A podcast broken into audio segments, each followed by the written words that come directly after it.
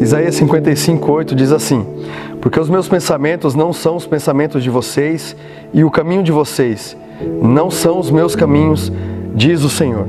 Queria compartilhar esse texto que fala muito bem, bem claro a respeito do amor de Deus para comigo e com você durante toda a nossa vida, desde o ventre da nossa mãe. Deus fala a respeito de coisas que Ele tem preparado para mim, para você, daquilo que Ele tem reservado para mim, para você, além do futuro, além daquilo que a gente espera. Nós aqui na Terra a gente tem o nosso hábito, a nossa mania de programar a nossa vida, e isso é muito bom também, a gente se programar, seja na vida emocional, na vida financeira, no trabalho, na profissional ou até no ministério que você exerce aí na tua igreja. Mas Deus ele deixa bem claro que por mais que você chegue a pensar em algum, alguma coisa para a sua vida, os pensamentos dele e aquilo que ele tem preparado para mim para você é muito além daquilo que você já pensou.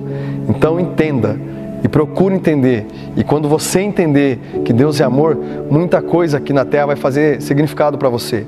Então continue firme com Deus, siga firme, entendendo que os pensamentos dele vai muito mais além daquilo que você já pensou, imaginou e daquilo que você tem preparado e programado para a tua vida. Então Deus te abençoe, fiquem firmes.